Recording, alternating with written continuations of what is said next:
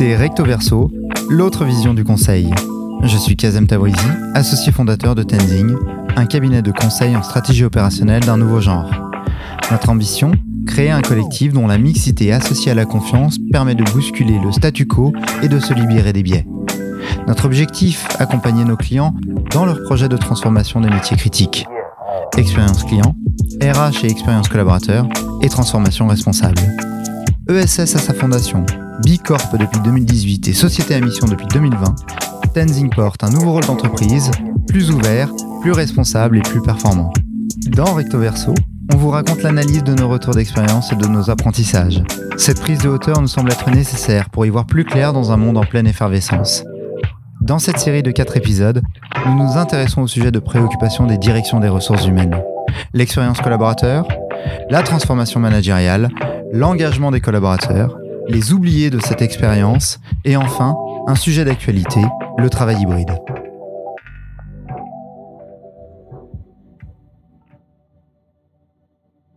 L'image du manager, autrefois figure d'autorité et de contrôle, on parlait alors de commande et contrôle, se réinvente.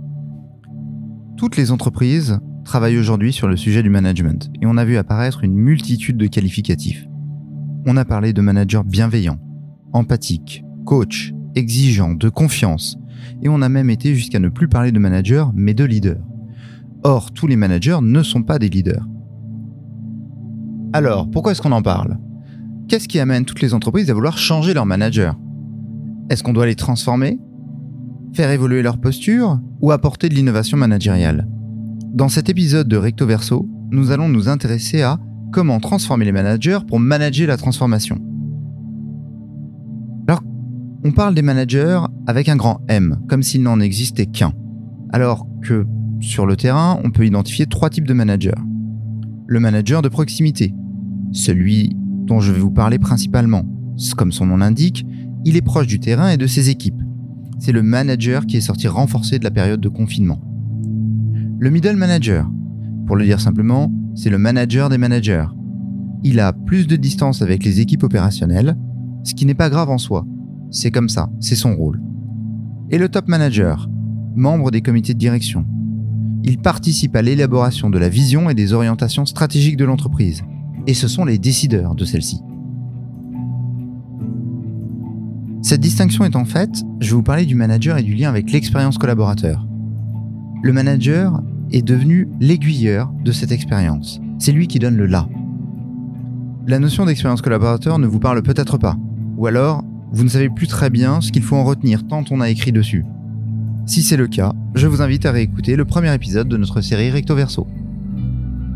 Alors revenons à notre manager il va le vivre en tant que collaborateur cette expérience et il va devoir l'incarner aussi auprès de ses équipes. L'émergence de cette nouvelle figure du manager traduit un mouvement plus profond qui concerne l'entreprise tout entière. L'entreprise fait sa mue, elle se réinvente et cette réinvention passe par de nouvelles pratiques managériales. Le manager, lui, joue un rôle de capitaine. Il est un élément majeur de ces transformations. C'est particulièrement illustré par notre manager de proximité. À la fois proche du terrain, des équipes, tout en étant soumis à la pression du marché, il est le garant du respect de la réglementation et le relais opérationnel du plan stratégique de l'entreprise. C'est une sorte de mouton à cinq pattes, un métier impossible. Toutes les entreprises le veulent. Mais du fait de toutes ces responsabilités, de ces injonctions, de la charge de travail associée, la fonction attire de moins en moins. Reporting, administratif, organisation de réunions et maintenant gestion des équipes en mode hybride, ce ne sont que quelques exemples des multiples missions confiées aux managers.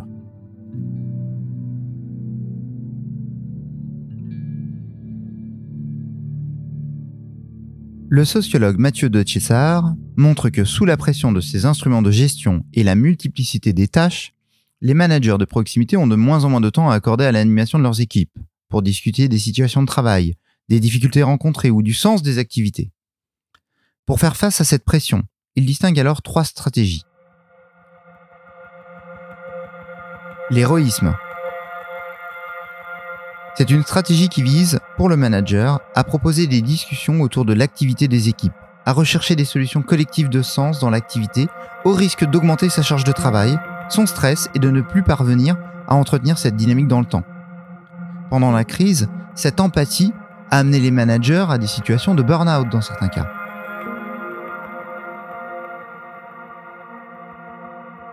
La résignation, résultat d'un temps d'héroïsme fatigué. C'est le manager qui finit par prendre de la distance avec ses équipes, en pilotant leur activité à travers des objectifs, faute de mieux. La complicité. Le manager s'éloigne du travail et du quotidien de ses équipes. Cette stratégie lui permet de rester à l'écart des difficultés concrètes, de ne pas prendre le risque d'être remis en question sur son expertise.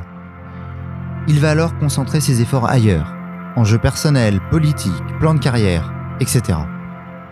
Cette dernière stratégie rappelle qu'être manager, c'est également statut. C'est un symbole de pouvoir nourri depuis des années, et souvent même un objectif de carrière. Pour atteindre cette place, il aura fallu démontrer son engagement, développer une ou plusieurs expertises, constituer un réseau, avoir endossé un costume politique. À la lecture de la littérature sur le management, notamment celle des sociologues, on comprend mieux pourquoi la transformation managériale est un enjeu stratégique pour les entreprises. Dans l'introduction, nous avons vu la ribambelle de qualificatifs pour parler des managers et permettre de fixer l'image du manager telle qu'on la conçoit aujourd'hui. Mais est-ce la bonne démarche? Est-ce que ces qualificatifs nous amènent à nous poser les bonnes questions?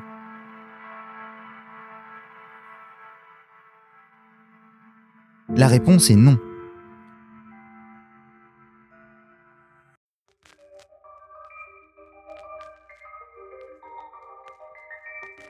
Le sujet, c'est d'abord celui d'une transformation du management, devenue nécessaire dans un monde en perpétuel mouvement, dans lequel l'agilité est requise. Cette agilité ne peut être atteinte sans repenser l'expérience collaborateur. Et toutes les entreprises aujourd'hui entament cette réflexion. Que ce soit en termes de transformation de managériale, d'évolution de la culture managériale ou d'innovation managériale. Ces trois notions vous semblent synonymes, proches, alors qu'elles n'ont rien à voir. La transformation managériale, c'est quand l'entreprise se doit de bouger, et que le top management décide de transformer les pratiques managériales. Et je dis bien les transformer. L'évolution de la culture managériale est plus douce. Elle consiste à adapter la posture managériale au monde de demain. L'innovation managériale, quant à elle, elle est plus rare. Elle implique un changement en profondeur, avec une volonté d'innover dans la manière de faire du management. Je retrouve dans l'entreprise libérée des formes d'innovation managériale.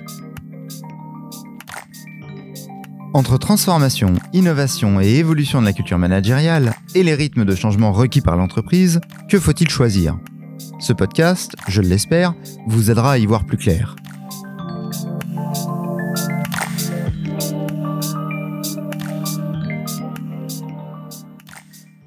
Si je reprends les trois notions évoquées tout à l'heure, la transformation managériale est une réaction. Je dois transformer pour m'adapter. L'évolution de la culture managériale, vise à capitaliser sur les moyens et le temps pour faire cette évolution et amener cette évolution. L'innovation managériale, quant à elle, est un changement décidé par l'entreprise ou un changement même de l'entreprise qui doit amener une innovation dans les manières de fonctionner. C'est pourquoi je préconise davantage l'évolution des pratiques managériales, plus douces, qui traduit une volonté du top management de laisser le temps au temps.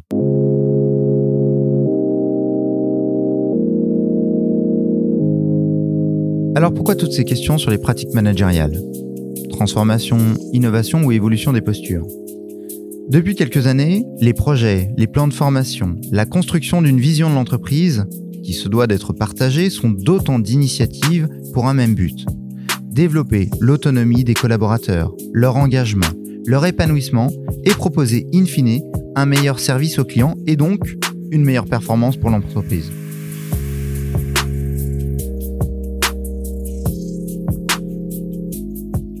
Je vous propose de partager mes réflexions sur ce processus en lien avec la construction de l'expérience collaborateur. Pour construire cette expérience, différents acteurs doivent jouer un rôle. Manager, DRH, collaborateurs. Car ce ne sont pas seulement les managers qui sont engagés dans ces changements, mais bien l'ensemble des maillons de la chaîne hiérarchique. J'aimerais que l'on prenne tout d'abord un peu de temps pour parler de l'autonomie des collaborateurs.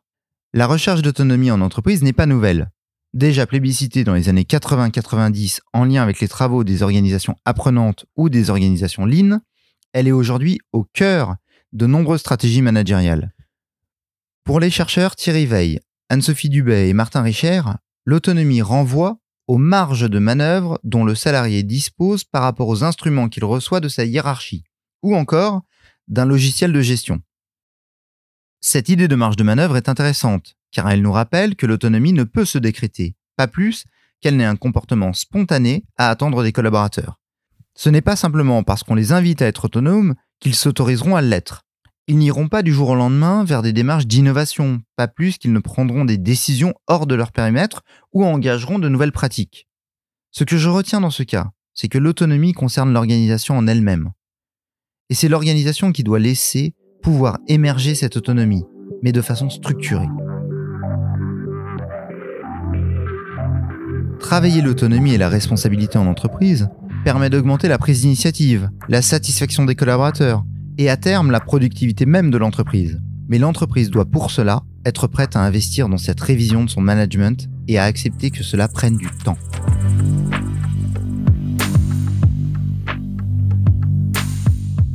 Il faudra en effet augmenter sur un temps court les risques d'erreur pour laisser place à l'apprentissage et à la montée en compétence sur un temps plus long. L'autonomie des collaborateurs ne peut s'exercer sans quelques conditions. Pour qu'elle émerge, il faut des autorisations formelles, des autorisations informelles, des modes de fonctionnement et des modalités de prise de décision. En d'autres termes, il faut un cadre qui impulse cette autonomie.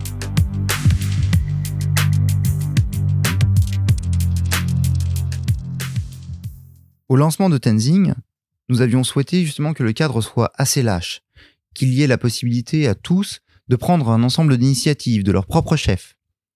Assez rapidement, on a vu que cette perte de repères n'a pas permis réellement des prises d'initiative.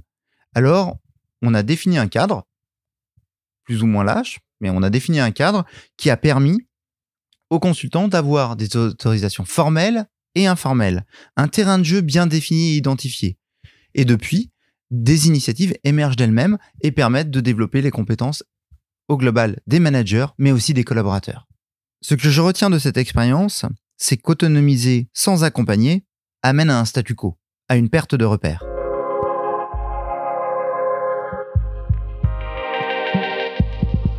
Il faut que des dirigeants portent ce cadre, que des managers et des collaborateurs pionniers l'incarnent. Il faut un exemple d'une expérience qui démontre que l'autonomie est un jeu qui en vaut la peine, à condition qu'on accepte de changer certaines règles. Alors, parlons un peu concret. Pour mieux illustrer la prégnance des règles, parfois absurdes, je vais vous raconter une petite histoire. Alors, imaginez Thanksgiving, une famille qui est en train de cuire euh, une dinde. Ils reçoivent des invités, la dinde est sur la table, le cou est coupé. Les invités posent la question assez naïvement de comment se fait-il que ce cou soit coupé Et la personne qui cuisine la dinde et qui a cuisiné la dinde dit qu'elle a pour habitude de le faire car sa mère coupait le cou. Donc elle appelle sa mère et pose la question à sa mère de pourquoi est-ce que euh, maman tu coupais le cou de la dinde? Sa mère lui dit que sa mère à elle faisait pareil, elle coupait le cou. Donc elle appelle sa grand-mère. Et donc elle a sa grand-mère au téléphone et lui dit mais euh, comment ça se fait qu'on coupe le cou de la dinde euh, pour Thanksgiving Et sa grand-mère lui dit on coupait le cou de la dinde à l'époque car le four était trop petit. Ce qui montre aussi en fait le poids des habitudes et des règles. Si ces règles ne sont pas challengées, remises en cause, on peut de temps en temps perpétuer des traditions qui n'ont plus forcément d'actualité et de sens dans le monde d'aujourd'hui.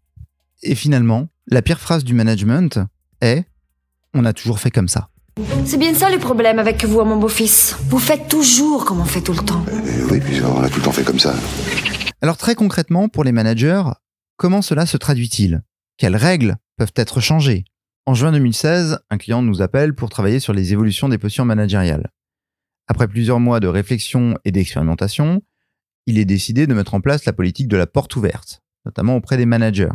Elle est mise en place et difficilement acceptée par les managers. Car avoir son bureau et sa porte fermée est aussi un peu statutaire.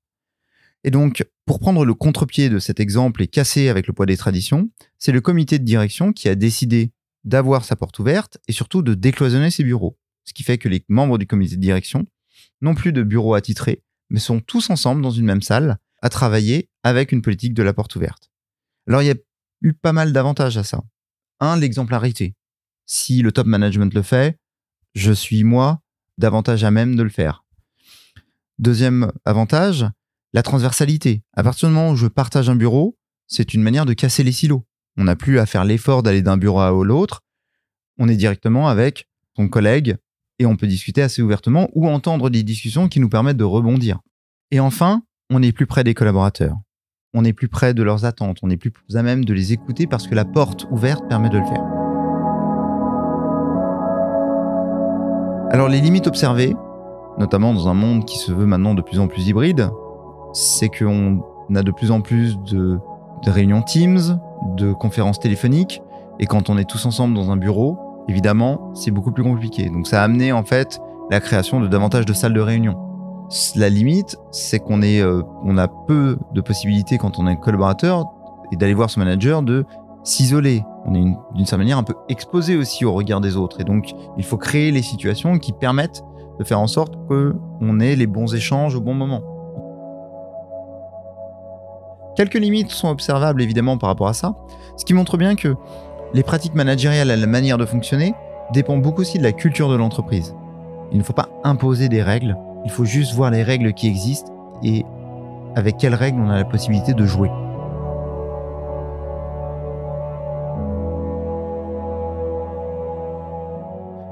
Alors revenons à aujourd'hui. Aujourd'hui, l'entreprise n'attend plus réellement du manager cette posture de chef. Le manager est davantage celui qui contribue activement au développement de ses équipes, qu'elles soient opérationnelles ou managériales. Or, la transformation des organisations demande aux managers une révision de leurs pratiques. Eux aussi doivent apprendre à lâcher prise, à faire confiance, à déléguer. Porteurs des transformations de l'entreprise, ils doivent aussi se transformer eux-mêmes. Mais à l'image de la demande d'autonomie des collaborateurs, cette transformation prendra du temps et appelle un certain courage de la part de la direction générale. Alors pourquoi du courage? Car cette transformation prend du temps. Elle se pense, elle se prépare pour des résultats qui ne sont pas immédiats car elle suppose le risque de gripper une machine qui fonctionne bien, alors qu'on cherche à huiler davantage pour un meilleur fonctionnement demain. Et car cette transformation du soft ne paraît pas prioritaire dans un contexte de crise ou de réorganisation. La transformation managériale est pourtant une véritable vision stratégique à appréhender non pas comme un sprint, mais comme un marathon. Certains le finiront en tout juste deux heures, d'autres en quatre, et certains le finiront même à la marche. Ce qui fait l'essence du marathon, ce n'est pas la compétition, mais la capacité de chacun à atteindre son propre objectif. Et c'est ici que se situe l'enjeu. Chacun aura son propre point de départ, chacun aura son propre rythme, mais ce qui importe le plus, c'est l'objectif. Et tout le monde, dans ces cas de transformation, porte le même objectif. Tout le monde finira par arriver au même endroit. Si certains sont plus lents, si certains s'égarent, leur présence compte quand même car chaque membre a un impact sur les pratiques de l'équipe. Alors comme dit précédemment, il n'existe pas de prêt à l'emploi en matière de transformation ou d'évolution des pratiques managériales. Au rythme s'ajoutent les cultures propres. Chaque équipe, chaque manager est porteur de spécificités qui empêchent de généraliser la transformation managériale.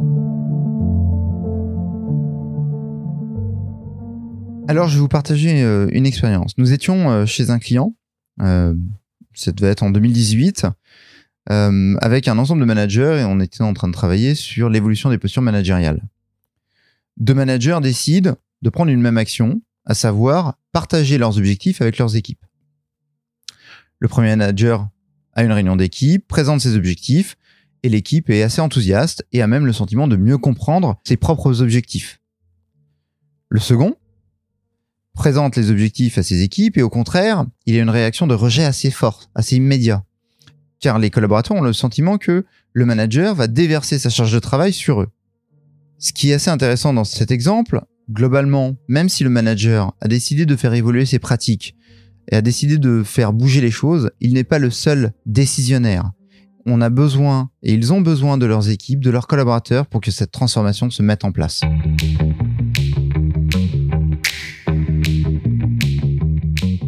Alors il n'y a pas de solution miracle de cette transformation managériale en trois étapes ou en quatre étapes qui fonctionnerait partout. Le manager porte ses propres enjeux, ses priorités, son interprétation des instructions qui viennent du top management, ses objectifs. Tout cela résulte de son parcours, de son rôle, de ses opinions. Et c'est aussi vrai pour son équipe. et toutes les parties prenantes. Dès lors, c'est une évidence, chaque équipe devra adopter son propre cheminement. Alors, comment peut-on accompagner ces transformations, ces évolutions managériales? Si elles sont le fruit d'un cheminement propre à chaque partie prenante, s'il n'existe pas de formule toute faite, mon métier de consultant m'a donné quand même quelques convictions en la matière. Une transformation managériale n'est pas une révolution, c'est une évolution. L'objectif de la démarche n'est pas de forcer les collaborateurs, c'est avant tout de mettre en place une transformation culturelle qui, à terme, aura des impacts sur l'organisation et les collaborateurs. Pour amener cette transformation de fond, il faut d'abord commencer par susciter une prise de conscience de la réalité managériale au sein de l'entreprise. Le fameux déclic.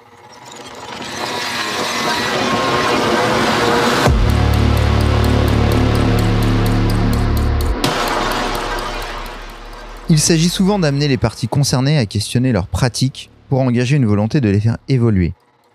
C'est la différence entre le discours et les actes. Ce premier questionnement permet d'amorcer une réflexion plus en profondeur sur le management de la transformation. C'est ce moment qui permet de définir la posture de l'entreprise, ce qu'elle attend de ses managers, les principes directeurs qui orienteront la stratégie, qui à son tour viendra transformer les pratiques. Ces pratiques ne s'implémentent pas en une fois. Elles sont le fruit d'un travail d'expérimentation sur le terrain, de tâtonnement, d'essais, parfois d'échecs, et d'ajustements pour rebondir. La transformation managériale résulte souvent de la volonté du top management, mais elle n'est effective que si les collaborateurs se l'approprient et lui donnent corps. Pour cela, le manager a besoin de s'entourer. Il ne peut faire cavalier seul. Son rôle d'information et d'explication pour impulser la volonté de changement venue d'en haut est essentiel. Mais sans l'appui de relais opérationnels, ce rôle perd tout son sens. Les ambassadeurs, collaborateurs pionniers dans la transformation, sont des alliés précieux. Dans les missions que nous réalisons, nous embarquons un collectif d'ambassadeurs sensibles aux objectifs de transformation et intéressés par une démarche d'apprentissage dans l'action. Ils pourront montrer l'exemple et encourager l'engagement du reste des équipes. Alors la DRH a un rôle moteur, évidemment. Elle est souvent porteuse des sujets de transformation managériale et elle occupe une position névralgique. Elle envoie les informations en laissant toutefois une marge de liberté dans l'exécution du mouvement. Pour aider à fixer le cap, nous proposons souvent une méthode POP, posture, outil, pratique. Pour atteindre la posture que l'entreprise vise, la DRH met à disposition des outils qui serviront à mettre en place de nouvelles pratiques. Vous retrouvez POP. Plutôt que d'imposer un chemin tout tracé ou un rythme à suivre à marche forcée, la DRH doit proposer un guide grâce auquel les managers pourront tracer leur propre route. Elle imagine et propose l'ensemble des postures possibles que chacun choisira selon ce qui lui convient le mieux ou convient le mieux à ses équipes. Alors, pour éviter que le manager fasse cavalier seul, la DRH joue un rôle et a une position névralgique. Elle est souvent porteuse des sujets de transformation managériale. C'est elle qui envoie les informations tout en laissant une marge de liberté dans l'exécution du mouvement.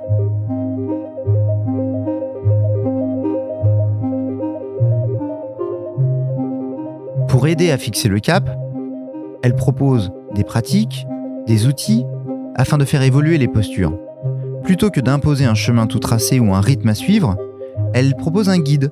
Elle propose une capacité d'action pour que chaque manager trace sa propre route. Un peu comme dans un supermarché, en fonction des sujets et des thématiques, la DRH propose une sélection de propositions organisées afin de créer des parcours cohérents. Il existe en effet autant d'animations de réunions possibles que de postures managériales. Le manager peut tout aussi bien choisir l'ordre du jour et piloter et animer la réunion, comme il peut décider de laisser la main à son équipe dans la préparation et intervenir quand cela lui semble pertinent. Alors que même si la DRH a en tête la posture managériale que l'entreprise cherche à mettre en place, elle ne peut l'imposer. Elle se doit de mettre à disposition des managers toutes les ressources, comme je vous le disais un peu comme un supermarché. Mais d'autres étapes sont essentielles, celles de la discussion et des lieux d'échange. Lors d'un parcours de transformation ou d'évolution des postures managériales, des échappées et des ouvertures peuvent donner lieu à des réorientations fructueuses. Là encore, Mathieu de Chessard nous éclaire avec sa définition de l'espace de discussion de travail. Celui-ci représente un espace de construction par le dialogue, d'action collective entre acteurs interdépendants, c'est un espace qui ouvre aux acteurs des possibilités d'énonciation des difficultés et des contradictions du travail en vue de la construction de compromis, le plus souvent provisoires, mais qui serviront pour un temps de point d'appui à l'action collective. C'est exactement dans cet esprit que nous mettons en place, par exemple, des réunions informelles avec des groupes de managers. Cette réunion, sans support ni compte-rendu, est un simple lieu de discussion et de partage. Plutôt le vendredi matin, autour d'un café et des croissants, les managers commencent par une météo interne, avant de discuter des difficultés rencontrées et des expérimentations de chacun. Bref, un safe space. À mesure que la confiance se développe, les échanges s'enrichissent, car chacun se sent libre de partager ses expériences, y compris ses échecs. Ces groupes permettent de mettre en place des solutions concrètes et de travailler le linéaire RH dont je vous parlais précédemment. Dans les entreprises où les managers ont évolué grâce à leur expertise, évolution logique de leur parcours, l'accompagnement en changement doit aussi donner lieu à un renforcement du rôle d'animation des équipes. Le management d'expertise, s'il n'est pas accompagné de compétences d'animation, de management, présente des risques dans les évolutions ou les transformations managériales. Alors cela étant dit, quels sont les risques qu'un projet de transformation ou d'évolution managériale échoue? Nous avons identifié quatre typologies de risques.